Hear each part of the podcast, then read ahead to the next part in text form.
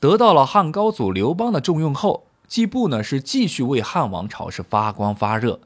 在卢照邻这首诗的第三段中，继续写道：季布呢耿直忠正，当众怒斥哗众取宠、邀功请赏的樊哙，义正言辞，使人皆震动。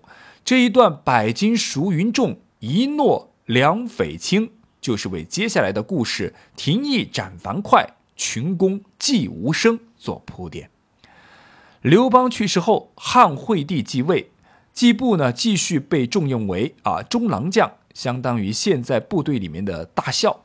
一日呢，匈奴的首领冒顿单于呢向吕后啊写了一封情书啊，知道吕后呢是寡妇啊啊，也知道她是王后，所以向她写了一封情书。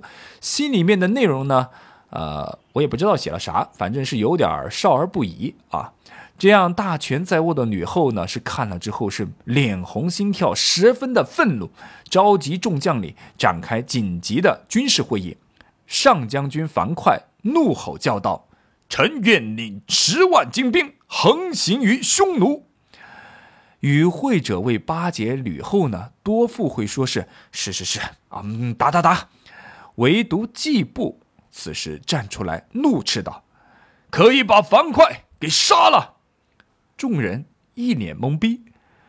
季布接着说道：“当年高祖雄才大略，率领四十万人，还被匈奴围困在平城。如今樊哙怎么能够用十万人就能横行匈奴呢？这就是个笑话啊！这应该还会加点骂字啊！这就是 TMD 笑话。再说秦朝正是因为对匈奴用兵，才引起了陈胜的起兵造反。”国家灭亡，直到现在的创伤都还没有治好，而樊哙为了拍马屁，又想要使天下动荡不安吗？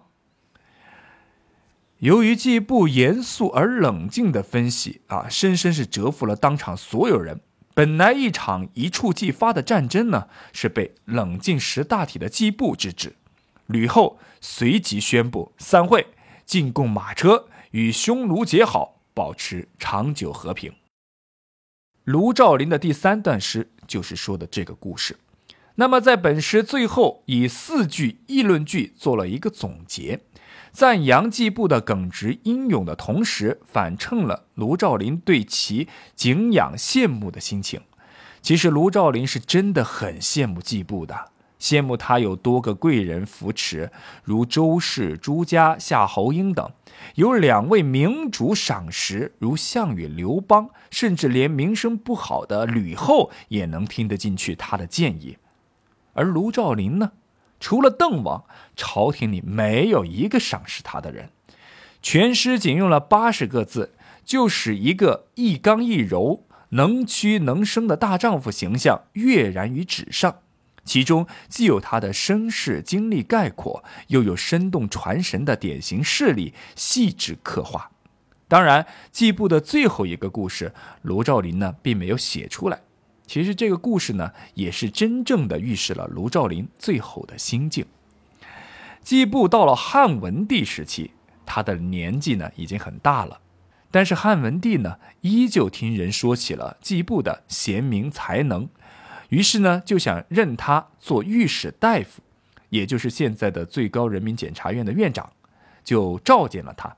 但是在这个召见的过程中，又有人说季布的酒品有问题。反正就是啊，十个说客啊，九个说你好，有一个说你不好。那这个汉文帝呢，就要开始心里面打点鼓了啊。于是呢，季布就这样被汉文帝呢是冷落了一个月。